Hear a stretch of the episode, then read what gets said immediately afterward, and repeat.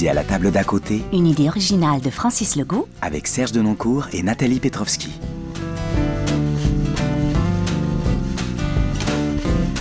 Je pense qu'on devrait changer de table. Pourquoi tu dis ça? À ta droite, je sens que ça va péter. De quoi tu parles?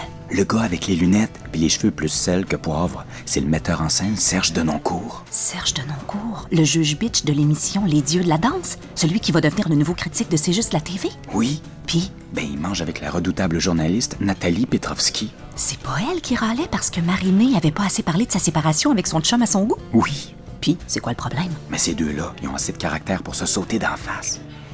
Je te retrouve. euh, Tu me retrouves, ouais, avec plaisir. Écoute, je sais même pas si ça se dit à table, mais je vais te dire la vérité. Je te retrouve sur mon bol de toilette tous les matins.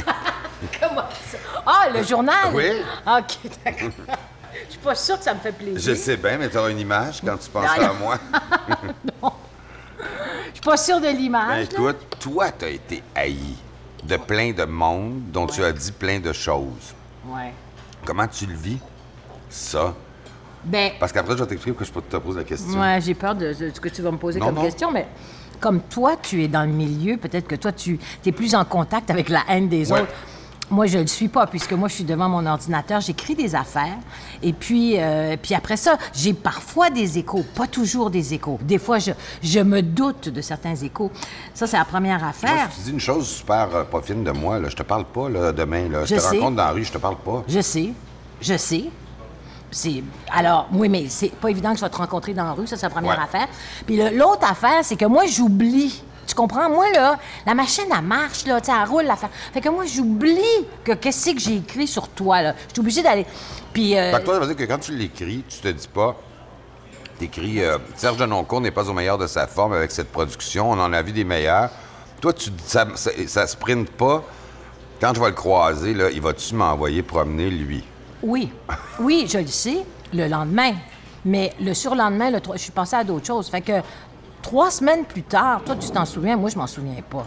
Puis là, d'ailleurs, je me dis... Ah, moi, je m'en souviens- je m'en souviens OK, 30 ans. OK, je le vois, puis qu'est-ce que, oh, qu'est-ce que j'ai écrit, au fait, je me rappelle plus. Des fois, là, c'est ça, là, je me dis, qu'est-ce que j'ai écrit? Mais qu'est-ce que je te dis? À un moment donné, là, ça va faire, là. Non, ça va pas faire. Mais toi, tu me dis ça? Pourquoi tu dis ça? Comment non, ça va pas faire? Qu'est-ce que tu veux dire? Mais c'est pas grave d'être en chicane. Moi, je, je vis bien avec ça. OK? Mais moi, si t'écris une chose horrible sur moi, Oui. je, je t'haïs. OK, tu m'as eu pour 30 ans? Ah oui. Mais, mais toi, là, au dieu de la danse, à machin. Ben, je fais des blagues. Je, je- fais pas je dé- des je détruis la, je détruis la carrière de personne. Tu détruis la carrière de personne. Là, tu t'en vas faire d'un show de Ben, télé? mais c'est ça. Alors, Oui. c'est là où j'allais. Oui, c'est ça. C'est exactement là où j'allais. Parce que là, je m'amuse, évidemment, dans toutes les nouvelles affaires qui m'arrivent, mais là, je fais comme un petit saut de l'autre bord de la barrière. Ouais. Donc, je fais un petit saut chez l'ennemi. Oui. Oui. Euh, Chez l'ennemi étant la télé ou la vraie critique?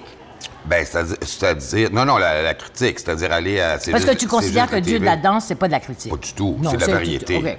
All right, OK. Tu sais, ce que je dis là, c'est amusant, c'est drôle, je le pense, mais, mais tu sais, ces gens-là ve- veulent pas être danseurs. Donc, je, dé- je détruis pas une carrière de danseur. Toi, tu le fais à l'envers. Ben, pas à l'envers, mais à l'envers de moi. C'est-à-dire que tu as été d'un côté de la clôture, puis tu t'es mis à écrire. Ouais. Moi, ça fait longtemps que j'ai écrit. Oui, mais quand même, ça faisait longtemps que tu faisais de la critique. Tu sais, quand tu t'es mis à écrire, euh, ça serait quoi? Ça serait Ben, Maman Lascar? Non, le Nebraska, je l'ai écrit en 90, mais je- ça faisait quand même euh, quasiment 15 ans que j'ai. Ouais. Et toi, tu t'es pas dit, je vais tellement payer avec ce que j'ai écrit sur les autres, puis t'as pas eu peur, puis t'es capable de vivre en étant une auteure de roman, puis en Mais étant... ça m'étonne vraiment que toi, tu me dises ça, parce que franchement, moi, je trouve que tu as.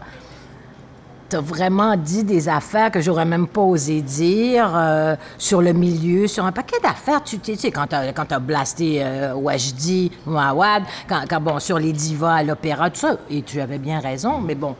Non, mais t'as raison que je vis bien avec, parce que je vis bien avec ce que j'ai dit sur Wajdi, puis je le répéterai, puis je vis bien avec ce que j'ai dit sur les divas à l'opéra, puis je le Évidemment, répéterai. Wajdi est plus ici, fait que c'est correct, tu sais. Ben oui, mais je pourrais le dire en France aussi.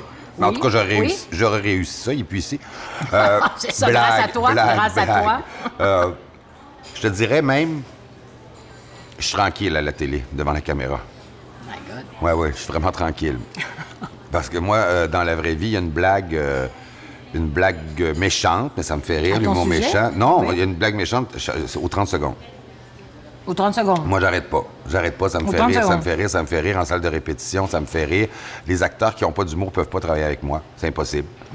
Moi, je suis quelqu'un qui passe tout, mes, tout ce qui me passe par la tête, je le dis, je trouve, je une formule. Mais je trouve une formule, des fois. euh, et ça fait rire les acteurs aussi qui travaillent avec moi. Tu sais, qu'à l'époque où il y avait les masques, Oui. on répétait, on répétait, on répétait, puis on allait en plein milieu d'une répétition, je disais à l'actrice, toi, là, t'as pas besoin d'aller t'acheter une robe pour les masques, hein? Oublie ça. J'adorais ça. Les actrices ins- in- insécures, ils se mettaient à Elle t'en- pleurer. elle t'en voulait pas? Ben, non, parce qu'elles me connaissent, les actrices qui travaillent avec moi. Ah bon? Euh, elles- Alors, donc, pourquoi t'es inquiet pour la télé? Je vois pas très bien pourquoi t'es inquiet. Non, c'est pas ça. C'est que je dis, vous pensez que je fais un number à la télé? Ah, OK, Alors mais t'es juste toi-même. Mon number dans la vie est pas mal Ah, pire que ça. Oui, là, là. t'as moins de censure. Parce que t'en as quand même de la censure. On a l'impression Ben oui. que t'en as pas de censure. Ben oui, il y a des choses qui se disent pas, puis il y a surtout des formulations qui se disent pas. Moi, je suis un gars excessivement vulgaire. OK. Ça me fait rire aussi. ça me fait très, très rire qu'un metteur en scène important qui monte du Bon, Shakespeare. regarde, là, là, tu vois, là, ça fait combien de temps qu'on parle? Ça fait une demi-heure qu'on parle, c'est toi qui parles tout le temps. Puis là, je le Ben, tu me savais. poses des questions. Mais non, mais je sais, mais là, je le savais parce que je me suis dit, avec lui, là, si on prend pas sa place, c'est. C'est super intéressant parce que je t'ai posé une question, tu l'as balayée. Je l'ai pas balayé, Ouais. je t'ai dit, je t'ai dit, je t'ai dit. Ben, dis, c'est pas un problème. Ben, c'est un- c'est pas un problème. C'est-à-dire, oui, ce que je pourrais te dire, ça, ça a probablement été un problème, ou je l'ai inconsciemment, ça a été un problème, puisque j'ai pas mal mis de l'eau dans mon vin, puis je, je fais plus des. des tu sais, c'est- facile de, de- de planter Justin Bieber ou Rihanna ou un film Oui, américain, ou tu sais, whatever. Mais euh, quand ça. C'est ici, ben là, effectivement, tu- je mets des gants blancs maintenant. Pas Alors, mal. T'es tanné d'entendre parler, mais l'affaire affaire- Marimé, toi, tu considères que t'as mis des gants blancs? C'est une niaiserie, l'affaire de Marie-Mé. C'est une niaiserie, l'affaire de Marie-Mé. C'est une niaiserie. Alors, c'est ça qui est formidable. Toi, tu vois ça comme une niaiserie alors que tout le Québec en parlait. Oui, c'est te dire l'État du Québec. Ah, ça, là, on est d'accord. Là, on est d'accord. Écoute, franchement, franchement. Non, mais là, on est d'accord. Moi, je pense pas que c'est grave ce que tu as écrit, mais il y a eu quand même beaucoup de répercussions. Je t'ai En fait, c'est ça, c'est ce que tu me disais. Trois jours après, toi, c'est fini. Oui. Puis tu passes à autre chose. Puis les gens qui Oui. t'en parlent comme moi, tu Ah fais, oui. ben écoutez. Ben oui, trois jours après, je passe à d'autres choses. Non, mais tu sais, le problème, c'est que j'ai un fils. Mhm. Et puis j'ai un fils qui est acteur. Et, et je me rends compte euh, depuis, depuis quand même quelques années qu'il a sans doute, parce que bon, il a fait les écoles et tout ça, euh, il a sans doute payé pour moi. Et ça, j'avoue que c'est là, c'est ce que, là, je me dis, est-ce que Dieu m'a puni? Parce que moi, je m'en fous. Moi, je suis capable de prendre la critique, je suis capable d'en faire, je suis capable de voir du monde, je suis capable d'assumer. Puis si quelqu'un est super agressif avec moi, bon, ben, je vais y répondre ou je vais, ou je vais... Mais, mais là, ça touche quelqu'un qui m'est to- totalement... euh, très précieux, très cher. Et, et- et sur le coup, tu sais, sur le coup, j'avais pas comme réalisé ça. Hein, tu sais, puis toi, tu, oui, toi, tu le sais. Ben, je sais, écoute, euh, je, je voulais pas aborder. Tu vois, quand je dis que je me. Je voulais pas aborder ça, mais tu l'abordes. Je l'aborde, ben oui. Ton fils, tu sais, moi, j'ai entendu pas sur lui, là, entendons-nous, Oui. pas sur la- sa personnalité, mais en disant, j'espère qu'il va jouer dans une pièce de théâtre ou dans une série, puis qu'il va se faire démolir, puis que sa mère va voir c'est quoi être roulé dans le coin Ben oui. de sa chambre en pleurant. Ben oui, ben oui, Euh, ben évidemment, on- je lui souhaite pas ça, mais non. évidemment que on se dit, le fils de Nathalie, Ouais. il pourrait passer à la moulinette de la critique et je pense que lui pourrait passer au travers. Toi, je suis pas sûr. Ben oui, ben effectivement, c'est ça. Je le sais, mais je le sais. Parce que c'est ça, c'est toujours. C'est juste soit, tu sais, moi, j'ai choisi ma vie, ou enfin, je l'ai. Mais, mais euh, lui, il a pas choisi d'être mon fils, puis c'est pas de sa faute si sa mère a été critique, tu sais. Fait que. euh, mais, c'est clair. Mais en même temps, a- en même temps, en même temps, Ouais. en même temps, soyons honnêtes, puis je pense que j'essaye de lui dire ça aussi. Si tu choisis ce métier-là, qui est un métier très difficile, ça je le sais, puis j'ai toute la compassion du monde. Être acteur, là, je, je le vois, là, lui, il est au début de sa carrière. Ouais. C'est c'est dur, ce métier-là. Il faut, que tu- il faut vraiment que tu sois solide. Mais c'est ça, mais c'est ça ce métier-là. Si tu as choisi ce métier-là, ben tu as choisi le rejet dans toutes les auditions que tu fais. Ouais. Tu as choisi de pas être choisi ou d'être choisi, puis tu as choisi d'être critiqué. Puis si tu pas capable de toffer ça, de supporter ça, ben à ce moment-là, change de métier. Ça n'a pas de sens, là. On peut pas faire Mais ces ça, je suis métiers-là. d'accord avec toi. Quelqu'un qui... Bon, et on s'entend aussi qu'il y a personne, toi non plus, personne n'aime se faire critiquer. Moi, la première, non plus. Mon roman qui vient de sortir n'a eu que des bonnes critiques. Je sais pas si les ventes suivent, mais il n'a eu- et j'étais super contente. Oui. Si ça avait été le contraire, je serais pas contente. C'est sûr, ça fait mal, mais ça fait mal. Mais, Mais tu serais pas contente, fâchée, si un collègue de la presse disait de ton roman qu'il est, qu'il est paresseux, mettons. Est-ce que tu irais à son bureau pour lui dire euh, pardon?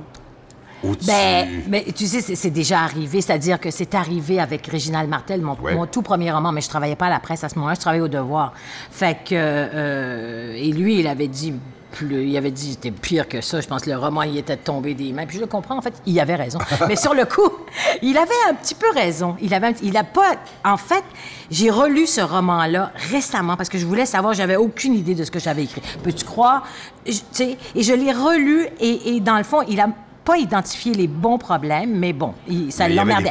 Mais tout ça pour te dire que à ce moment-là, je n'étais pas à la presse. Mais par la suite, j'ai travaillé à la presse et il était là. Et bon, on était cinq ans plus tard. J'allais-tu dire, je vous parle pas, Monsieur Martin, parce que vous m'avez descendu? Non. Tu sais, je veux dire, à un moment donné, on passe à d'autres choses, là. Et tout le monde. Et je peux pas croire qu'il y, a des- il y a des acteurs qui en veulent à des critiques pendant 30 ans, là. Ouais. Mais voyons, donc c'est ridicule. Allez vous faire soigner. Allez voir un psy, quelque chose. C'est ce qu'on fait. Prenez des calmants. C'est ce qu'on fait.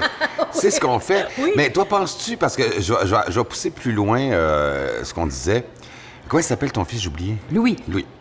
Euh, j'ai parlé avec lui, je l'ai rencontré quelques fois. euh, il a un sens critique très, Très développé. développé. Penses-tu, et je ne sais pas la réponse, une vraie question, penses-tu, il n'y a pas beaucoup de travail, penses-tu qu'il n'y a pas beaucoup de travail parce qu'il s'appelle à cause de son nom de famille? Penses-tu Euh, que ça peut jouer? Ne... Ben, j'espère que non. Ouais. Et ça peut être un élément, mais je veux juste te dire que euh, combien d'acteurs est-ce que j'ai fait des, des, mi- des centaines de Bien portraits d'acteurs, puis ça va de Ève Landry, Mathieu, Oui. tout ça, et j'ai comme constaté que tous Que ces gens-là... n'est pas tout seul Non, il n'est pas tout seul. Tu sais, une fille comme Ève Landry qui, qui a un talent extraordinaire, ça a pris sept ans. Oui. Sept ans. Lui, est-ce qu'il se la pose la question? Ben oui, il se la pose, c'est évident. Je suis quand même en train de manger avec l'ennemi. Ben, l'ennemi, Ben, on, on s'entend-tu que l'ennemi, il, pas mal, il est pas mal désarmé, l'ennemi? Ben, c'est vrai que Ben, l'ennemi Je suis pas calmé. une critique de théâtre. Ouais. Non, mais c'est ça. Mais parce que je pense que vous vous rendez... reviens pas. Ouais, mais, mais c'est comme ça qu'on vous voit quand même. Vous, vous en rendez compte, c'est comme ça qu'on ben vous non, voit. nous, on est vraiment niaiseux, on pense pas ça. On je- pense qu'on est vos- un petit peu vos petit amis. peu vos amis, On ben va aux non. premières, on prend un verre avec vous, on pense qu'on on est quand, on pense que vous nous aimez. Ben, tu dis ça, mais moi, à Québec, il y a des journalistes qui venaient prendre un verre avec nous les soirs de première. J'avais...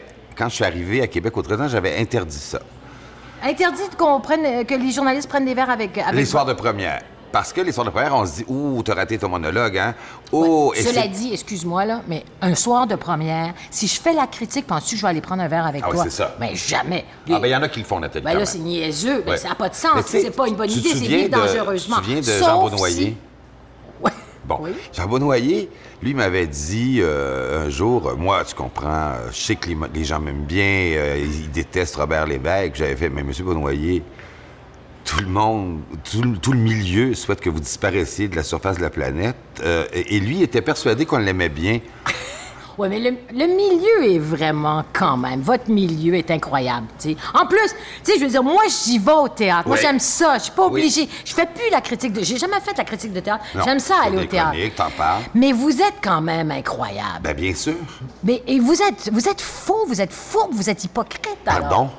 Ben, vous êtes là à nous faire des belles façons. Allô, comment ça va? Eh, écoute, on- il faut vendre notre show. On nous dit faut que tu rencontres Nathalie Petrovski, il faut que tu rencontres euh, Fabien Deglise. Alors, on n'est pas pour arriver puis vous envoyer promener, euh, mais c'est une rencontre obligée. Après ça, la vérité, c'est qu'il m'est arrivé avec toi, avec euh, Marc Cassy, avec des gens, après une première de film, je sais pas, de prendre un verre et d'avoir beaucoup de plaisir. Et d'avoir des conversations intelligentes. Avec l'ennemi. Avec l'ennemi, ben ça se peut, ça. Tu peux avoir une conversation intelligente et intéressante avec l'ennemi, mais pour nous, ça reste l'ennemi, sincèrement. C'est ça que je comprends. Ben oui, enfin, je, ouais, évidemment, je suis de l'autre bord. Des fois, je vais de l'autre côté, Ouais. mais je vois pas Mais moi, je comme l'ennemi. mais- ben, c'est ça parce que vous, vous, a- moi, je me est souviens. con, dans le fond. de- non, mais je me souviens d'Odile Tremblay qui avait fait une critique assez méchante sur euh, Rémi Girard, puis après ça, Rémi avait refusé de faire une entrevue avec Ouais. elle et elle ne comprenait pas. pas, ouais. Puis t'as raison qu'on est fou.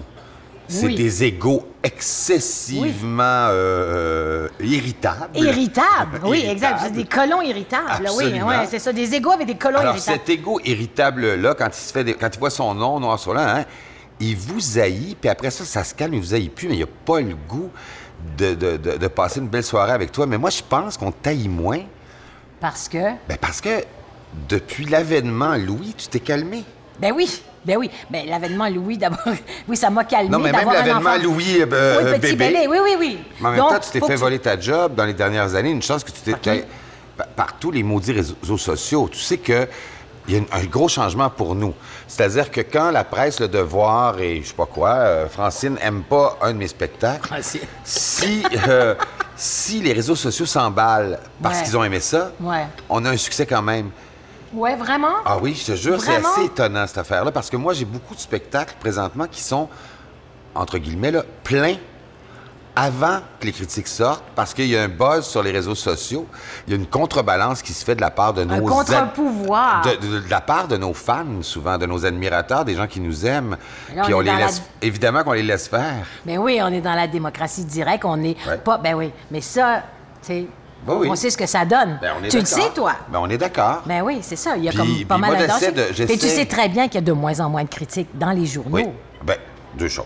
Il y a de moins Ça, en t'es moins- content? Euh, je vais te dire la vérité. Il y a de moins en moins de critiques, mais il y a de moins en moins de gens qualifiés pour faire de la critique aussi. On a beaucoup encouragé ici, pas dans le sens où toi tu le fais, là, euh, la chroniqueuse, la chroniqueuse en théâtre, la chroniqueuse en musique. Ce qui fait que... Ça, c'est les médias électroniques. Oui, mais ce qui fait que si elle dit une niaiserie, oui, mais elle est juste chroniqueuse. D'ailleurs, elle a en général 22 ans, puis elle est jolie. Euh, Ça, c'est ben Michel oui, mais- Tremblay qui oui, parle à mais travers toi. Michel là. Tremblay, c'est mon ami, puis on était d'accord au moment où il l'a dit. Les jeunes chroniqueuses de, de, de 20 ans, Ben, les blondes chroniqueuses moi, de 20 j'ai, ans. vois des- les blondes chroniqueuses de 20 ans, mais qui Mais disent... ils n'ont plus 20 ans. Non, mais ils, ils sont, remplacés. ils sont remplacés. Non, mais c'est-à-dire que moi, j'ai bien la misère quand j'entends euh, la critique d'un spectacles, par exemple, à la radio, mais, et que la personne dit, en me disant que je suis pas bon, ça l'a. Oui, ça, on est d'accord. Ben oui, on est d'accord. J'espère qu'on est d'accord, oui. Alors, je fais, toi, tu dis ça là, puis tu me dis que la diction d'Anne-Marie Cadieux est pas bonne. Hey, allô? Euh, Mais en même temps, Serge, euh, t'es content que Robert Lévesque n'existe plus comme critique.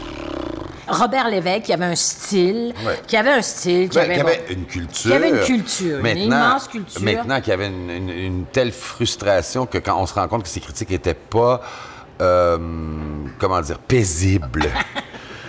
euh, par rapport à lui-même. Tu sais, il refaisait les castings, c'est une telle qui aurait Ouais. dû jouer Ouais. ça. Tu fais, ben voyons, tu- voyons, t'as jamais fait de mise en scène de ta vie, de quoi tu parles, là? Puis une telle, non, elle n'aurait pas pu jouer ça. Mais je suis, est-ce que je suis content? Je sais pas, parce que je suis comme un, je suis comme un bébé gâté, c'est-à-dire que j'ai toujours haï les critiques. Puis là, il y en a plus. Puis je me demande si, si ça me manque pas. Il me fait rire, Serge Denoncourt. Il est baveux, mais baveux drôle. En tout cas, moi, je voudrais pas être sur sa shitlist. As-tu lu le dernier livre de Nathalie Petrovski, Un été à No Damn Good? Pas encore. Et ça fait 20 ans qu'elle n'avait pas écrit de roman. Il faut être courageuse pour oser publier un roman quand ça fait 40 ans que tu fais de la critique au vitriol. Toi, elle est où ta vraie prise de parole? Dans tes romans ou dans tes chroniques? Euh, ben, hum, bonne question. Ben, je pense qu'elle est quand même un petit peu dans mes chroniques, un petit peu. Moi aussi. Puis, mais là, ben, dans mes romans, le problème, c'est que j'avais pas écrit de roman depuis 20 ans. Puis là, j'en ai écrit un, puis je l'aime beaucoup, puis c'est, c'est, euh, c'est une autre, euh, c'est personnel. Je- euh, mes, je- mes chroniques sont pas personnelles. Oui, ils sont, mais ils sont pas personnels. Ouais, ouais. C'est pas, euh, tu sais, je- même si on Ben, c'est des observations Ouais, c'est de des observations. société, dire, mais tu sais, mon roman, vraiment, ça m'appartient. Puis je voulais raconter, bon, cet été-là, mes parents, c'est un peu mes parents, évidemment, euh, mes amis, des trucs. Puis ça, bon, est-ce qu'il y a une prise de parole? Oui, il y a une prise de Ben oui, parole. une prise de Ben, parole, oui, parce, qu'il y a, parce y a un regard sur cette époque-là. Moi, Oui. je l'ai lu, il y a un regard sur cette époque-là. Sur le qui oui, ça exactement. Oui, le désenchantement, ça commence à peu près là. Oui, bon, c'est ton ça. regard euh, qui est... L'art est subjectif, mais il y, y a une prise de position, un regard, une prise de parole sur cette époque du Québec. euh, Mais tu vois, je, je- je- mon sentiment, je, t'ai dit, j'ai eu des bonnes critiques, je m'en, tu sais, je m'en vante. Ça fait quatre fois que tu Je as eu sais, des bonnes critiques, ben je sais, mais, mais oui, mais parce que- Tu vois, ça t'in- toi aussi, ça t'a- Mais te- je vais te dire que je sens pas du tout euh, que dans le milieu culturel ou dans le milieu littéraire, Un que- engouement Non, ou- c'est comme. c'est- c'est comme une espèce de truc. C'est quoi, ce- c'est quoi cet Ah oui, objet-là? Pourquoi? ça? Oui, je sens ça. Mais je sais aussi que j'en suis en partie responsable parce que tu ne délaisses pas euh, pendant 20 ans, puis là, tu reviens, bonjour, ah oui, tu sais, j'aurais dû poursuivre. Je ne l'ai pas fait. Ça, c'est un- euh, c'est mon regret Pourquoi en tu ce l'as pas moment. fait? Parce que je suis partie euh, au cinéma, je suis partie, j'ai commencé à écrire des scénarios, j'ai commencé à écrire, le, ah, tu sais, mon dernier livre, c'est Maman Lasca, j'ai écrit des Mais c'est scénarios. étrange parce que la différence entre toi et moi, mettons, ou beaucoup d'artistes et toi, c'est que cette. euh, C'est-à-dire que moi, je pourrais pas passer. euh, prendre un break du théâtre. Ouais. Toi, tu dis, moi, je suis capable de prendre un break du roman. Oui, mais c'est parce que je suis pas, c'est que je suis pas un écrivain. Toi, tu es un homme de théâtre, moi, je suis pas un écrivain. Donc, t'es pas en manque quand t'es pas en train d'écrire un- un- une œuvre. Non, mais j'écris tous les jours. Mais Ouais. tu sais quoi? Je, je me suis rendu compte que j'ai, j'ai- j'ai fait un choix à un moment donné. J'aurais pu poursuivre à, à écrire, mais je pense que je... je et là, mon Dieu... euh, en fait, je, je croyais pas que je... Je croyais pas en moi comme écrivain, OK? Et je pensais à ce moment-là que euh, il fallait avoir un talent, genre un, un don de don de Dieu. OK? Et donc, je me disais, j'ai pas ce don de Dieu, donc ça sert à rien, Mais je tu vais de que, faire. Et tu sais que ce que et tu là, racontes, c'est le début du talent. Penser qu'on n'est pas à la hauteur de la tâche qui nous est. euh, parce que si on pense qu'on est capable, on ne fait pas du, on a fait- ouais. du bon boulot, je pense. Oui, mais c'est ça. Mais ce que je me suis rendu compte là, on est donc plus que 20 ans Ouais. plus tard dans les maritimes, c'est que c'était complètement con de penser comme ça et que dans le fond, il fa- fallait juste que je travaille. Parce que c'est vrai, j'ai relu mon premier roman juste pour ça, pour voir qu- qu'est-ce que je valais. Puis en fait, il y avait euh, il y avait quelque chose là, mais je savais pas comment l'organiser. Mais tu sais, alors j'écrivais, j'écrivais, j'écrivais, j'écrivais. Et dans le fond, si j'avais travaillé, je serais probablement devenu un écrivain, mais je croyais pas ça possible. C'est vraiment con. Tu viens de me, me lancer. Mais je suis tu viens pas- de me- oui. de- de- Alors, qu'est-ce que tu vaux? Qu'est-ce que tu veux dire? Qu'est-ce que je... Tu t'as dit, je savais pas ce que je valais comme écrivain. Ouais. Là, aujourd'hui, en 2016, comment. Tu, tu, tu- tu- tu- pas ta valeur marchande, mais tu te sens-tu un écrivain légitime? Tu te sens encore. Ben, je en- sens que... Oui, je sens que j'ai le droit d'écrire. Et, et que d'ailleurs, je l'ai pris. Et que ce que j'ai senti, c'est que j'ai du métier. J'ai pas... Toi, tu dois sentir Que tu as du vraiment... Ouais. Tu as 35 ans de métier. Et ça, c'est un feeling vraiment le fun. Ouais. Mais Parce que ça nous aide, le métier. C'est-à-dire que quand l'inspiration, quand les dieux ne descendent pas sur nous, le métier Ça, peut, peut, peut Tu trouves pas. Moi, peu. je trouve que toutes ces espèces de discours stupides sur le talent, sur l'inspiration, sur tout ça, là, c'est totalement fou. Faut travailler. C'est juste du travail. travailler. Et, et- et si tu as envie de le faire, mais travaille. Mais tra- c'est parce que c'est pas tout le monde qui a envie de travailler. Mais le talent, hein, c'est des intuitions. Après ça, il faut que tu C'est faut- quand même un petit, une petite étincelle de une- c'est départ. des intuitions. Après ça, si tu ne travailles pas, ça reste une intuition. Oui. Moi, au théâtre, je travaille ou je fais travailler beaucoup les autres, les acteurs, les fais beaucoup travailler. Le métier m'a appris ça, c'est-à-dire que le mot répétition, c'est pas un mot anodin dans le monde du théâtre. Il faut répéter et répéter les choses jusqu'à temps qu'elles soient inscrites dans le corps de l'acteur, qui fait que le soir de la première, quand il est nerveux, c'est inscrit, etc. C'est du travail plate. On refait la scène et on la refait et on la refait comme les auteurs écrivent, écrivent et peaufinent leurs phrases, etc. On travaille. Les gens qui pensent que les artistes, on se lève le matin puis on a une idée puis que le soir est, est réalisé, là. Non, non, on Cela travaille. dit, euh, Serge, tu n'es pas seul au monde. Enfin, oui, non. tu es un solitaire, donc tu n'es pas seul au monde. Tu n'es pas seul dans le, dans le milieu du théâtre. Puis je me demandais, est-ce que tu te sens en compétition? Non. Pas en tout. Alors, Avec tes camarades, La vérité. pas mal tous gars. Il y a quelques filles aussi. Mais oui, la vérité. c'est que si probablement j'avais pas le succès que j'ai, j'en voudrais à bien du monde. Comme, comme mon ego est rassasié, je me trouverais bien euh, niaiseux d'être en compétition avec qui que ce soit. OK. Alors, évidemment. Mais j'ai une belle position, on s'entend. Tu as une super belle position, puis je veux dire, tu, tu, tu, tu livres la marchandise et, et, et- et tu montes des, des, des super. Je veux dire, euh, euh, La Divine Illusion, pour moi, c'est un des grands spectacles cette année. Cela dit, dans le milieu du théâtre, il y a plusieurs, mais il y a comme une espèce de demi-dieu, comme il y a dans le cinéma des demi-dieux, puis il y a un Robert, Robert Lepage. Lepage, ouais. Fait que comment tu te situes par rapport à un Robert Lepage? Ben moi, j'en ai pas de problème avec ça parce que, un, aller voir un show de Robert, c'est un privilège. Deuxièmement, c'est un ami. Et troisièmement, je considère qu'il fait pas le même métier que nous, qu'il fait le même métier que personne, en fait. Il a inventé un métier. Il a inventé une façon de faire du théâtre. C'est du théâtre pareil. Ah oui, oui. Mais ce que je veux dire, c'est que personne ne peut compétitionner Robert dans cette, dans cette ère-là. Il est le seul à avoir à posséder ce langage théâtral. Ah, ça serait une perte de temps. Je peux pas faire mieux. Il n'y a que lui qui sait le faire. Puis il y a des gens qui ont fait du, du, du pseudo petit plagiat de Robert Lepage. C'est pas bon. Donc, moi, je vais voir Robert Lepage comme un- un- un, une patente, un monstre, un martien. Je suis ravi. Je suis pas tant sûr que ça, moi qui fais du théâtre, cela dit. Là.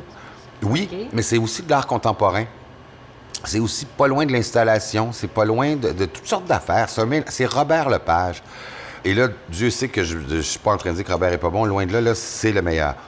Je suis pas sûr qu'il est capable de monter un Tchekhov tranquille avec la direction d'acteur, parce que Robert, c'est autre, c'est un autre cerveau que le mien. Donc, ça serait bien dur de, d'être en compétition. Ça serait niaiseux, en fait. Euh, non, c'est une bonne question que je me pose pas, tu vois, fait que je me la pose devant toi. je me lève le matin, moi, je m'en vais répéter, peu importe c'est où, puis c'est la même, même chose. Euh, Robert, c'est un vrai gars international. C'est-à-dire que c'est un vrai gars qui est vu dans le monde. Ses shows sont vus dans le monde. Ses shows sont très visuels, euh, donc très compréhensibles. Puis c'est un génie. Euh, moi, je pense pas que je suis un génie. Là. Je pense que je suis un bien bon metteur en scène. Je pense pas que je suis un génie. Puis heureux, des génies, il n'y en a pas à tous les coins de rue. Là. C'est pas vrai qu'au Québec, on, on produit plus de génies que... le- sais, On, des fois, on, on aime Oui. penser ça. On a- Il y a une grande... euh, Ben, euh, on est quand même, pour le- la petite gang qu'on est, c'est formidable. pour la petite gang qu'on est, on est quand même, on est très, très créatif. Mais, des Vous génies, là... Tu sais, des génies, là... Oui. Tu sais, ça n'en- ça n'enlève rien à René Richard puis à Claude Poisson, puis à moi. Mais on n'est pas tous obligés d'être des génies, puis c'est pas grave non plus. Euh, moi, tu vois, il y a quelqu'un qui me disait dernièrement, puis c'est intéressant, la pression du 25 ans, que moi, j'avais pas à l'époque. Là, tous les, gens, les garçons puis les filles qui ont 25 ans puis qui ont rien fait, tu sais, Ouais. qui ont a des acteurs qui n'ont pas fait grand-chose ou des jeunes, hein, ils, ils appellent ça la pression Xavier Dolan? Ah! Là, ils disent, là, on est là. Puis là, le monde, nous- nos parents nous disent, mais regarde Ben oui, Xavier ça. Dolan. Ben oui, c'est Regarde- ça. regarde C'est ça que je dis à Xavier mon Dolan. fils. Oui. Regarde Xavier Dolan, puis il dit, mais là, c'est-tu devenu un, un standard, là, d'avoir gagné euh, trois euh, prix à Cannes à, à- à 25 ans? Il y a une pression sur eux, puis moi, je, je- je raconte à ces jeunes-là, non, non, non. Non, non, non. Il y a un Xavier Dolan, Oui. puis il y en aura probablement un dans l'histoire du Québec, là. Mais euh, cela dit, euh, Xavier, c'est quand même. euh, euh, moi, j'en reviens pas moi-même, là, parce que j'ai regardé dans l'histoire du cinéma. C'est là où ça où là, j'en reviens pas. Il n'y a pas un metteur en scène de 25 ans, il va avoir 27, hein? Il, il va avoir 20, Ouais. oui, il a 27, euh, qui a à 27 Un ans, parcours sept- comme ça. Non. C'est comme. ça, tu que ça, c'est quand même. Bon, Robert Lepage, c'est une autre histoire, Ouais. effectivement, tu as raison. Mais, mais Dolan, c'est comme une espèce de freak accident, comme on appelle. Ouais, ouais. C'est incroyable. Il faut juste formidable. vivre avec ça, là. Oui. Sa génération. Ben oui, c'est ça. Je sais, mais mon fils est de sa Essayez pas d'être génération. Xavier Je Dolan, puis on n'a pas besoin d'être un Xavier Dolan Non. pour, pour faire de l'art, pour créer, pour survivre et pour se trouver un chum ou une blonde. Non, faut juste qu'on l'aime, Xavier Dolan. Et moi, je prendrais d'autres vins, je pense. C'est spécial, hein, parce que même si des fois dans ses articles, Nathalie Petrovski épice vinaigre, je peux pas m'empêcher de la trouver attachante. Ben, comme Serge Denoncourt. Il a beau être le king de la phrase assassine, le travail qu'il fait avec les jeunes Roms, c'est exceptionnel. Les jeunes Roms, Oui, tu sais ceux qu'on appelle euh, les gypsies. Denoncourt a créé une troupe pour sortir les jeunes Roms de la rue. T'en as jamais entendu parler? Ça fait au moins cinq ans qu'ils sont en tournée. Je pense que t'as plus d'ego que moi. Je pense que oui. Pas mal plus Je d'ego pense que moi. que oui. Euh, cela dit, moi, j'ai un ego assez fragile. Hein? Il, est fa- il est facile à, à- à faire tomber par terre. Ah oui? Oui. La plus petite critique, puis t'as un bleu, là, Ouais. c'est ça à ton ego? Ah oui, oui, oui, vraiment. Mais j'ai un ego. C'est-à-dire que je me prends pas pour de la marde. Si on veut le dire comme ça. Par contre, je trouve que le Québec a changé parce qu'on se posait, tu sais, le Québec aime pas les gros égos. Pourtant, ils aiment Xavier Dolan. Ouais. Ils aiment Robert Lepage. Ouais, mais Robert Lepage, j'allais dire, a pas un gros ego, mais en Ben, fait. my God. ouais, ouais. Il a l'air tellement Oui, ben oui. Ouais, non, OK, d'accord. Mais moi, je trouve que le Québec a changé. euh, je sais pas si tu es d'accord avec moi. Dans les dernières années, alors, moi, ce que j'en sais, c'est que moi, il m'aime- le public m'aime assez. Oui. Et même mon côté grande gueule, qui n'aurait pas été possible il y a 20 ans, je pense, Ouais. ou 30 ans, tout le monde avait bien peur à ça quand ils m'ont engagé sur des... Et là, finalement, les commentaires, c'est « Ah, c'est le fun. Ah, on aime ça. ça. Ça fait changement. » Donc, je pense qu'on s'est quand même un peu euh, calmé le nerf face aux gros égaux. sais, le, on est né pour un petit peu, on dirait que ça existe beaucoup moins, là, au Québec. Ouais, mais là, c'est parce que j'ai l'impression que tu, tu- tu confonds gros ego, grande gueule. Euh, euh, Puis, tu sais, ce que. Le, le, le fait. dans en mon fait, cas, là. Je pense que le, le fait qu'on- euh, que, que, par exemple, que tu fasses les dieux de la danse, puis là, on va voir à, à C'est juste la télé, Ouais. on t'a pris comme une espèce de, de, de caricature, Personnage. de, de personnage, de critique. Et, et- mais c'est, comme tu dis, c'est, du, c'est de l'esbrouf, c'est du spectacle. T'as quand même dit quelques vacheries. euh, mais mais euh, le problème, c'est que oui, t'as, as raison. C'est-à-dire, comment dire, le Québec, tu sais, moi, quand j'étais critique au, au- au début, là, quand j'ai commencé ma carrière, là, puis que, je faisais la critique de variété, puis que je vargeais sur tout le monde, c'était comme, mais qu'est-ce qui se passe? Ouais. Qui, qui- qui est-elle? Qu'est-ce qu'elle fait? Pourquoi? Bon. Et depuis ce temps-là, l'opi- l'opinion est devenue très à la mode, plus qu'à la Attends, mode. C'est une est-elle- industrie. Qui est-elle, que fait-elle? C'est que les gens disent aussi, et c'est pour ça que je, je- je le reliais à l'ego, elle se prend pour qui elle? Elle se prend pour qui? Oui, OK, d'accord. Ouais. Oui, ça, ouais, c'est ça. Est-ce qu'on on dit. Oui, Au effectivement. Québec, il y avait on- beaucoup oui, de oui, ça. t'as elle raison, se prend pour raison. qui elle. Oui. pour- Il se prend pour qui lui pour faire de la mise en scène? Oui.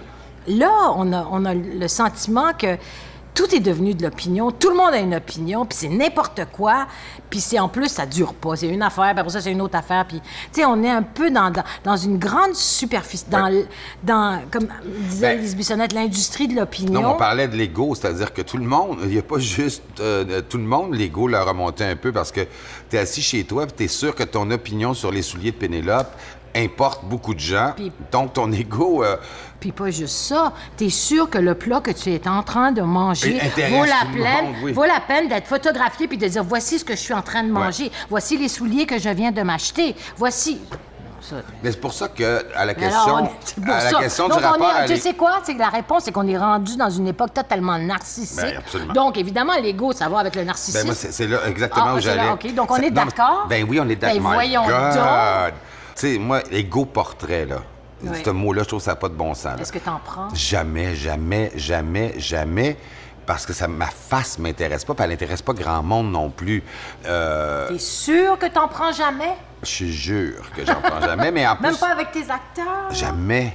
Jamais, jamais. Mais je suis sur aucune photo. Moi, je cherche comme faut. Là. Euh, Je suis jamais sur les photos, à moins d'être obligé là, pour euh, euh, de la promo. Donc, finalement, mais tu, tu, tu- quand même, justement, tu, tu, ta marque de, de j'allais dire pas de commerce, mais tu es comme un égo fort, une grande gueule. Donc, tu devrais participer de tout ça, puis tu y Mais participes je pas. pense que j'en ai pas besoin. Et ce que j'allais Ah dire, oui? Ah, Non, mais c'est justement ce que j'allais dire. Je pense que les gens à l'ego fort, qui sont les plus agréables, et je, me- je me mets Oui, là-dedans, là-dedans. c'est ceux qui ont l'ego rassasié.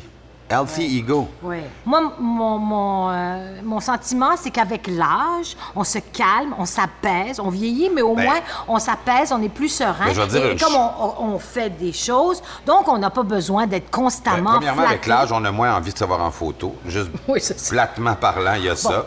Mais Euh, avec la... Moi, je, je... je gère mieux, mais je me suis pas apaisé. Je gère mieux mes relations avec les autres. Bon, ben ça, c'est une forme d'apaisement Mais il n'y a pas d'apaisement à l'intérieur. C'est-à-dire que je me suis dit, je peux pas passer ma vie à crier à tout- après tout le monde. Non. Donc, il faut que je trouve une autre façon de communiquer. Mais il n'y a pas eu il a pas d'apaisement. Il y a pas... Le mot qui me vient toujours, c'est euh, la, la même colère, elle est intacte. La colère que j'avais à 20 ans, elle est intacte. Mais ça me... Puis je Permettez-moi d'en douter. Comment on peut garder? On peut pas. Voyons, t'as évolué, t'as changé. Tu peux pas. C'est pas vrai que ta colère est la même. C'est pas vrai. Euh, Oui. je- Et je- surtout, en plus, ta colère peut pas être la même, puisque, en plus, tu as été comblé dans, dans ce que tu Mais c'est pas. fais. Moi, ma colère, ma, ma colère a jamais été ça, a jamais été. Tu veux dire, c'est euh, une colère sociale contre les inégalités, contre Ouais. l'injustice, mais on est tous contre ça, là. Je sais. sais, mais moi, sauf que ma colère, c'est-à-dire que je te dis pas que je, que je suis plus triste que les autres, là, mais euh, comme je gère moins bien ça, tu vois, il a fallu quand même qu'à 50 ans, non pas 47, a fallu que j'aille moi-même m'impliquer parce que j'en pouvais plus, je me levais le cœur d'être en colère et de rien faire concrètement pour n'importe qui, dans le fond. Euh, ça aurait pu être des décrocheurs, ça aurait pu être des jeunes homosexuels, ça, a été des jeunes roms. J'ai eu besoin de me voir en train de suer puis travailler pour aider des gens, pour qu'il se passe quelque chose, parce que j'étais plus capable de me supporter euh, dans ma société confortable et dans ma carrière confortable. Bon, mais alors, tu l'as fait avec les Roms. Oui. Ça a été un grand succès. ça, ça- continue. ça- non, mais Donc, tu es apaisé. Non, pas du tout. Ça a décuplé ma colère quand je- parce que je savais pas moi, tout ce qui se passait pour les parce que n'importe qui qui s'intéresse à ce qui se passe dans le monde, il est de plus en plus en colère. Oui. Parce que quand tu sais ce qui se dit sur les Roms, ce qui se passe sur les Roms, quand, quand tu, tu les connais, ça c'est un exemple. J'imagine que si tu es un autochtone et que tu sais ce qui se passe euh, chez les Inuits, tu, deviens plus euh, euh, en colère. Quand je vois ce qui se passe ailleurs dans le monde, il y a, écoute, je sais pas si ça va être gardé, mais je vais te le raconter quand même parce que ça va t'intéresser. Il y a deux jours, je pense, trois jours, Sophie Durocher parlait de moi dans sa formidable et de haut niveau chronique. Et euh, Qu'est-ce qu'elle disait? alors, il venait d'y avoir Je le, ne l'ai pas lu. Il venait d'y avoir le massacre d'Orlando. Oui. Et elle, tout ce qu'elle trouve à dire là-dessus, c'est Serge de Noncourt, qui était très fier il y a quelques semaines d'être à Bazo, où elle faisait référence au massacre du, du- du Bataclan, OK, oui. massacre où j'avais pris position, mais même pas position, Ah oui? c'est-à-dire que j'ai refusé de faire euh, le- le- Une minute de une minute de silence. silence Pendant les représentations. avant euh, la, la divine illusion. OK. Euh, pour une raison que j'expliquais aux acteurs, puis ils étaient tous d'accord avec moi, qu'il y avait eu 16 morts euh, au Liban quelques jours avant. Il y en avait eu je sais pas combien en Syrie. Et comme c'est des Arabes, ben, il n'y en a pas eu de minute de silence au Québec. Et tout à coup, parce que c'est des Français, nos cousins français, alors je suis allé expliquer ça à Bazo. euh, Ça n'a pas été très populaire, non, j'imagine. mais de, mais de façon quand même plus. De fa- euh, avec la complexité que ça veut dire. Sophie Durocher, avant hier, dit quand Serge Loncourt, euh, très fier, non, j'étais pas fier. Et elle termine son article en disant Serge Loncourt, qui est homosexuel, maintenant que ce sont des comme lui qui ont été attaqués, peut-être Va-t-il faire une minute de silence? Exactement. Oh boy. Wouhou! Elle dit comme des comme lui. Elle- oui, c'est ça, tu me crois pas, hein? Des Je- comme je- lui? Tu te dis, il invente, là, il, il- Ouais, il paraphrase. Non? ma chère. Des Des, comme comme, lui. lui. Oh. Et là, quand je te parle de colère, la colère, elle vient pas du fait qu'elle m'attaque, pas du tout, je m'en fous, vraiment. Mais des comme, Comme lui, lui. c'est le début d'un discours raciste. On disait ça des Noirs avant, des comme eux autres, là. comme. Les eux autres. À partir du moment où on considère que les gays, c'est des comme moi et des pas comme elle, c'est épouvantable. Alors, alors là, je suis tout pris entre est-ce que je réponds, est-ce que je réponds pas, est-ce que je laisse passer ça, puis en même temps, moi, j'ai pas besoin de répondre pour moi. Mais j'ai envie de dire à Sophie Rocher, les comme moi, c'est tu sais qui, Sophie? C'est les femmes, c'est les Noirs, c'est les Syriens, c'est les gays, c'est les enfants roms, ça, c'est les comme moi. Si toi, tu vois des comme moi, c'est pas moi le problème. OK, mais puis-je juste te reposer... Si, à ce moment-ci, c'est pas le cas, mais si la divine illusion était encore Ouais. euh, à l'affiche, est-ce que tu ferais une minute de Non. silence à, à cause d'Orlando? Non. Non. OK. Pourquoi? Non, j'en ai fait une dans un, un rassemblement politique pour les victimes d'Orlando parce qu'on était dans un rassemblement politique. C'était un événement d'un soir. Parce que, comme je te le dis, c'est que si, si j'en fais une. Et moi, Ben j'ai, moi, j'ai pas de problème à en faire tous les soirs. Là. Ouais. Assumons-nous. Des J'ai aucun problème à en faire une tous les soirs. Je suis prêt à commencer tous mes spectacles pour une minute de silence. On a juste à, à prendre l'Internet et à regarder qui s'est fait massacrer aujourd'hui. Aujourd'hui. Puis on a une raison de faire une ouais, minute de ouais. Mon problème, c'est la hiérarchisation. Quand c'est des Américains, on est plus triste. Quand c'est des. Français, on est plus- quand c'est des Syriens, on n'en parle même pas. Et c'est là-dessus, moi, que, Mais que je suis pas de bonne humeur. que Orlando, ça- est-ce que ça ça- ça t'a atteint Bien personnellement? sûr, parce que les comme moi, Les comme toi. c'est-à-dire que euh, c'est quand même un acte, on dit terroriste, on dit tout ce qu'on voudra, mais c'est quand même un acte homophobe aussi. Oui. Euh, Moi, quand les femmes se font maltraiter, ben je- comme gay, je sens que je peux comprendre. Quand il y a de la ségrégation chez les Noirs, comme gay, je sens que je peux comprendre. Euh, maintenant, moi, m- mon combat, c'est ton combat, là. c'est-à-dire c'est une société plus égalitaire et tolérante, ouais. mais pas plus euh, égalitaire pour les gays, plus égalitaire pour tout le monde. mais excuse-moi, mais t'as-tu déjà fait un coming out, toi? Non, T'as pas fait de coming out? non. Mais j'ai jamais fait de. J'ai jamais été dans le garde-robe non plus. C'est-à-dire que quand on me posait des questions sur. euh, hein, je disais oui, mon chum m'a laissé ou euh, euh, j'étais avec mon chum, mais j'ai jamais dit je suis gay. Tu l'as jamais en fait, dit. c'est Sophie Durocher qui a fait mon coming out il y a quelques jours. Mais je trouvais, ça, ça- aussi, c'est une position, c'est-à-dire que puisqu'on n'arrête pas de dire qu'on va être traité comme tout le monde, ben je voyais pas en quoi j'avais à faire un coming out. À partir du moment où je disais que moi j'ai un chum, que... Est- Est-ce que tu penses que euh, Il faut-tu les faire, des coming out? Parce que là, c'est devenu la mode de, Ouais, des coming il faut, out. il puis- faut pas les faire, puis il faut pas ne pas les faire. C'est-à-dire que ça, vraiment, ça appartient à, À chacun. chacun, euh, de dealer ça avec sa famille, avec les gens autour d'eux, avec le public. Si t'es prêt, si t'es pas prêt. Moi, euh, faire des coming out forcés, je trouve que c'est une des choses les pires parce que parce que euh, je, je peux même pas dire que je comprends très bien les garçons, les filles qui ont été parce que je j'ai pas été très mal moi. de- Jamais, pas- par rapport à ça. Pas beaucoup, non. Non. À Shawinigan. Euh, non, ben non. Il y avait à pas beaucoup de à à Laval, ça. J'étais rendu à Laval. Ah, t'es rendu à Laval. J'étais rendu rendu à à Laval. Ah, tu veux dire que t'es même pas. Ah, OK. Écoute. Je pensais que t'es un gars non, de mais à. Laval, c'est ouvert, là. Oui, là. Euh, je comprends Pourtant, cette t'es quand même d'une génération où c'était pas évident. C'était pas comme aujourd'hui. Oui, mais moi, je veux dire, tu sais, j'ai annoncé à mes parents quand j'avais 12 ans que j'étais mormon. Après ça, je leur ai annoncé. Que, ben non. Après ça, je leur ai dit que je voulais être juif. Après ça, je leur ai dit que- qu'un jour, je leur ai dit que je voulais être. que j'étais gay. Puis ils sont restés Ben- très calmes en faisant bon, cette semaine, non. il est gay. Puis là, la semaine après, ils m'ont dit Es-tu toujours gay, toi? Puis j'ai dit oui. Hein? Puis finalement, ça s'est placé tout seul. Puis ils ont fait Bon, ben ça, c'était vrai. Non, mais ça- c'est- es-tu sérieux? Ah oui, oui. Non, mais sincèrement, t'as dit que t'étais mormon? Ben, j'ai voulu, je, fais- je faisais venir des mormons chez nous là, pour, euh, pour insupporter Parce qu'ils mes étaient parents. cute ou quoi? Ils étaient cute, j'avoue.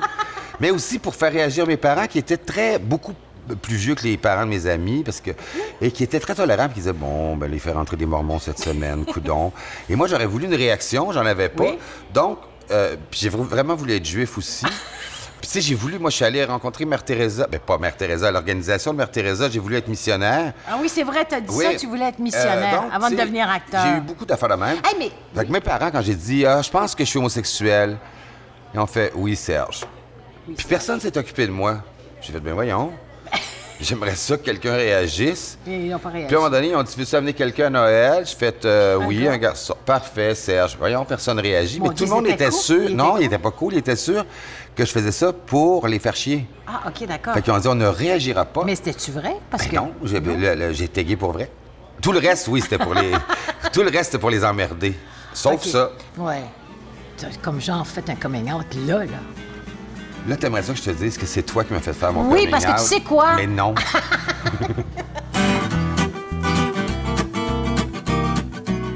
La mère de Nathalie Petrovski, c'est Minou Petrovski. Oui. Ah, je m'ennuie d'elle. On l'entend plus. Puis son chum, c'est l'animateur Michel Lacombe. Oui. Serge Denoncourt, lui, y a-tu un père, une mère ou un chum connu? Hey, chose, tu me prends-tu pour Wikipédia? Comment tu veux que je le sache? Qui êtes-vous? A jamais fait une émission sur lui? T'es donc ben bête. Ben oui, je sais. Moi, été très boulié quand j'étais petit. Très boulier. Oui, et oui. t'étais grand, t'es grand, non, non, tu fais hey, six pieds. j'étais meg, meg. t'étais meg et petit? Fifon, les oreilles décollées. T'as pas d'idée. T'as pas d'idée. Premier de classe. En euh, premier de classe. Premier de classe, donc le portrait parfait pour se faire écœurer. C'est une période très triste de ma vie. Euh, j'ai pas, moi, j'ai pas eu une enfance. Je fais ah, une enfance heureuse. J'étais pas heureux. J'étais angoissé d'aller à l'école le lendemain, puis de se faire rire de moi et tout ça. Bon. Ah oui. Mais à je- Laval. Ah, ça, c'était à Shawinigan. OK. Mais c'est ça qui a fait ce que je suis. Donc, j'ai de la misère à en vouloir à mon enfance parce que c'est vraiment ça qui m'a construit. Oui. Euh, c'est ça qui a fait qu'un jour, j'ai fait je veux plus être une victime, je veux être euh, un leader, je veux plus avoir peur d'aller euh, à l'école, dans des événements d'école parce que je vais faire rire de moi. Donc, je remercie un peu la vie de, de m'avoir boulié. Alors- Toi, Alors moi, je dirais, qu'est-ce qui m'a construite? C'est dans le fond l'obligation. J'ai pas, euh, eu de bullying. Euh, Une fille, c'est, pas tout à fait la même chose. J'étais pas, euh, je n'étais pas gay, ni bi, ni queer. Mais euh, ce qui m'a construite, c'est... t'étais plate finalement. Non, j'étais pas plate. J'étais pas Ok. plate. J'étais colérique, mais ce qui m'a construite, c'est mon obligation de m'adapter. Moi, j'ai grandi, c'est-à-dire que j'ai été... Mes parents m'ont mis chez mes grands-parents paternels de six mois jusqu'à cinq ans. Moi, ma mère et mon père, ça a été mes grands-parents jusqu'à cinq ans. Et du jour au lendemain, la bonne femme qui venait me voir de temps à autre, c'était ma mère. Elle est venue me chercher, puis on est parti au Canada. Est-ce que tu peux-tu comprendre que tout à coup, il y avait un gars à l'aéroport, il m'a dit ça, c'est ton père. Puis c'était pas des mondes qui m'adoptaient, c'était mes vrais parents que je connaissais pas. Euh, Alors, est-ce que tu, à 5 ans, faut que tu t'adaptes en chien? Et, et donc, t'as pas le temps de, tu sais, tu te, tu te rallies à ceux qui sont responsables de ta survie, en l'occurrence mes parents, mais que je connaissais pas. Je pense que c'est ça qui m'a construite. Et donc, est-ce que, pour relier ça au début de notre rencontre, quand tu dis, moi, trois jours après, c'est oublié, tu as travaillé sur une résilience. Tu été obligé, tu été confronté à la résilience. Oui. Oui, parce que ma grand-mère, c'était ma, c'était ma, ma- parce que mon grand-père est mort vite, alors euh, c'est elle qui m'a élevée, et du jour au lendemain, je l'ai quitté. Je dirais, comme je l'ai écrit ça dans, dans mes romans, tu sais, ma pauvre grand-mère, on a pris le train pour Paris, elle courait après le train, une vieille babouchka russe là, tu sais, avec des bas roulés là, tu sais, Oui, gros- oui. puis qui court après le train, puis là tu la vois à travers la, fe- la fenêtre du train, puis ça c'est ta, tu la quittes, puis là t'es pogné avec la madame qui est ta mère, puis je veux dire, euh, Qui est pas, puis qui était pas, je l'ai connue quand même, là, ta mère, là. mais ma mère, elle, est spéciale. Ben, on- Elle est on peut spéciale. dire ça. Elle est spéciale, ma mère. Alors, donc, moi, c'est l'adaptation et, et qui sont mes alliés. Et effectivement, j'oublie. Et d'ailleurs, ce qui explique mon, mon rapport euh, d'amour-haine avec la France pendant longtemps, tu sais, j'ai- quitté à 5 ans, je suis pas retournée avant 18 ans et je détestais la. France. Je détestais les Français, alors que j'étais, j'en étais une. Mais c'était comme des souvenirs tellement douloureux que, que je voulais absolument pas euh, euh, revenir là-dessus. Et toi donc, qui es une expatriée, c'est qui Ouais. ta gang maintenant? Ma gang, c'est le cégep Saint-Laurent. Encore aujourd'hui? Ben oui, ben Ouais. non, parce que ah, oui, mais je veux dire, c'est mon, f- c'est mon noyau, c'est mon, c'est ma fondation, c'est le Cégep Saint-Laurent, c'est, c'est les années 70, Ouais, c'est le Québec, euh, c'est le nationalisme, l'indépendance. Qu'est-ce qui reste de ça? Ben, il reste des amis. OK. Puis il reste, euh, moi, je suis fonda- fondamentalement une nationaliste, Moi aussi, indépendantiste, euh, tu sais, molle peut-être, euh, n'y croyant plus ou moins, mais je veux dire, c'est ma ce que construction. profondément. Oui. Alors, on est très différents parce que moi, c'est de l'adaptation, c'est très. Non, mais moi, j'ai pas, pas de résilience. T'as pas de résilience? Non, ben, euh, je l'ai appris dans les sept dernières années, on va dire. J'ai appris à, à- à- à être résilient. C'est les Roms qui m'ont appris ça. Euh, on a eu des problèmes à New York. À un moment donné, un, orage qui nous a obligés à annuler un spectacle. Eux, ils ont fait, ben, on- c'est pas grave. Moi, je pleurais comme un enfant. Ok. C'était- C'était des enfants. J'ai pas de résilience. Euh, mais c'est le côté battant qui me. Tu sais, je te disais que j'allais raconter une histoire de Vespa. Moi, j'ai, il y a eu une tentative de meurtre sur moi. Ben voyons donc. Oui, oui, absolument. Euh, mais tu vois, les gens, je raconte pas ça tellement parce que. Une tentative de meurtre? Oui, quand j'ai commencé à travailler avec les Roms, évidemment, on les a pris dans la rue. Ah oui? Et il y a des mafias qui ne voulaient pas ça parce qu'ils font de l'argent avec ces enfants-là. Alors, J'ai eu un avertissement, deux avertissements, euh, un gros avertissement avec des couteaux, etc. Et euh, trois jours avant la première en Serbie, une voiture, j'avais un scooter justement. Ah. Et il y a une voiture qui s'est lancée sur moi. OK. Carrément. Et je l'ai vu venir. Je fais, qu'est-ce qu'il fait? Qui m'a frappé. Et euh, j'ai eu trois- euh, triple fracture. J'ai été au sol pendant une heure dans une flaque de sang. Euh, Mais voyons oui, j'aurais pu mourir. Alors, je suis allé à l'hôpital et finalement, euh, bon. euh, On t'a ramassé. quel- Quelqu'un t'a ramassé. heure, oui. Au Euh, bout d'une heure. Oui, mais ça, c'est un truc, c'est très. C'est la Serbie. là. Les gens passaient à chaque côté de moi puis klaxonnaient parce que je dérangeais. Je suis allé à l'hôpital. Bon. Et là, l'avertissement était clair c'était t'arrêtes de t'occuper de ces enfants-là ou on va te tuer. J'ai aucune résilience, mais j'ai un orgueil, un côté battant. J'ai fait il y en est pas, Pas question. Avec- Avec mes béquilles, ma chaise roulante, Ah, euh, mes trucs. J'ai fait le show et, et on est sept ans plus tard et le show continue d'exister. Et je pense qu'ils se sont dit, il n'y a rien à faire avec ce gars-là. Alors, ils m'ont foutu la paix. Et comme je peux pas prendre tous les enfants qui sont dans la rue, ils se sont dit, bon, on va prendre ceux, ceux dont ils s'occupent pas. Puis. Donc, ma- mon, mon enfance m'a amené à dire, Ton orgueil, c'est-tu de l'orgueil? c'est comme. J'accepte pas personne dans mon chemin. Je n'accepte personne dans mon chemin. Qu'on te barre la route. Qu'on Tu me barre n'acceptes la pas route, je te- n'accepte pas ça. Qu'on me barre la route et qu'on me ferme des portes, je n'accepte pas ça. T'es bélier, toi, 16 Bélier, avril. Hein? absolument. Comme mon fils. Et c'est quoi qui, toi, te met. Est-ce que l'amour, par exemple, ça t'a mis dans des états second, tertiaires, euh, tout près de l'Ohio? Ou non? Euh, oui, euh, plus jeune. Mais là, moi, je suis une, je suis un Capricorne. Ouais. Ah. Très... Toi, t'es un bélier. Ouais. Le, le bélier, c'est la version le fun du Capricorne. Pas vrai. C'est la version instable et erratique du Capricorne. Oui, exactement, exactement. Moi, je suis stable. Moi, je suis en ménage et en amour avec mon chum depuis 29 ans. Et euh, je suis. Ça n'existe pas, ça. Tu sais que je peux pas te croire. Qu'est-ce que tu veux dire? On n'est pas en amour pendant 29 ans. Ah ben moi, je te dirais oui. Ça va bien? Oui, parce que tu Pour sais... vrai, vrai. Oui, tu sais Tu pourquoi? regardes pas ailleurs, tu regardes pas les Non. fesses des trentenaires, tu... Non, ça ne m'intéresse Ah. pas. Ça ne m'intéresse pas. Tu sais pourquoi? Parce que justement, moi, je, je- je trouve que plus le temps passe, plus l'amour, qui est, un, qui est un- en fait un, sentiment très profond, très complexe et pas à la, à- à la- voyons, accessible à tous, parce que aimer pour de vrai, moi, je trouve que j'ai appris à aimer dans cette relation-là, sincèrement, parce qu'il il me tape ses nerfs, puis je Tu l'aime. l'aimes quand même. Tu comprends-tu? Beaucoup, alors, non, C'est moi, je parce que trouve... moi, je suis plus Roméo et Juliette, c'est-à-dire Ah, que... c'est la passion. Oui, mais même, je le, je le dis en répétition beaucoup, ce couple est mythique parce qu'ils sont morts 24 heures après. Exactement. Parce que s'ils avaient vécu les bossales puis le lavabo, il là, aura haï ça. ça n'aurait pas marché. Exactement. Et, et moi, j'en suis venu à la... Je le montre, là, euh, parce que c'est tout à fait près de mes convictions, c'est-à-dire que l'amour, ça fait souffrir. Ça, c'est... Moi, je ne vois aucune joie dans l'amour. Non, Euh, mais là, tu te trompes. ben non, mais ça, la passion. je me trompe, mais c'est- ce que j'ai fait- vécu, moi. La passion fait souffrir, pas l'amour. Parce que, tu sais, je, je te demandais comme. euh, si tu trou- moi, je, je me roule pas dans, dans- dans le coin de ma chambre pour très peu de choses, sauf les peines d'amour, qui durent deux ans. Oui. euh, qui sont. Mais j'en veux plus. Puis je trouve que l'amour ne vaut pas. C'est-à-dire que l'amour m'apporte pas assez de joie.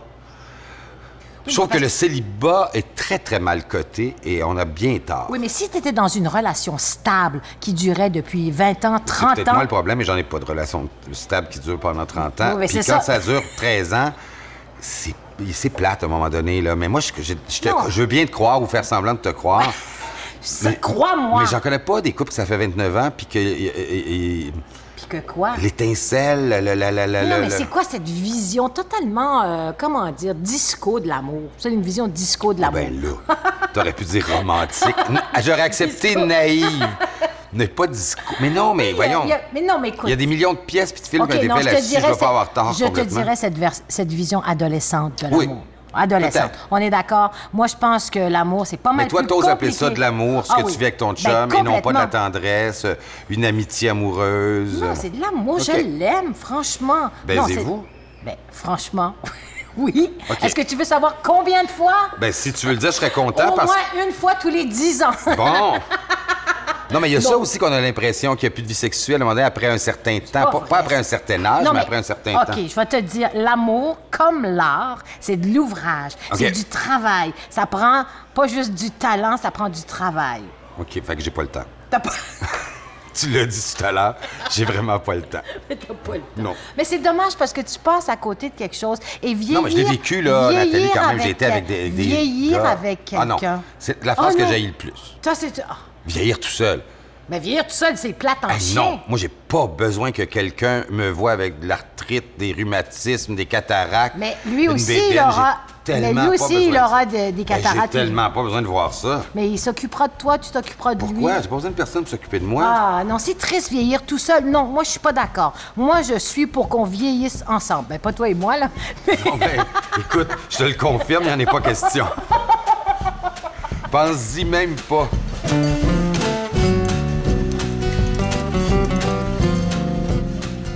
C'était l'autre midi à la table d'à côté avec Serge Denoncourt et Nathalie Petrovski. À la recherche, Olivia Lévy. À la technique Sylvain Brunet À la narration, Éric Paulus. et Catherine Prolemé. Un merci particulier à John et Valérie du restaurant Le Candide. Cette émission est signée Francis Legault.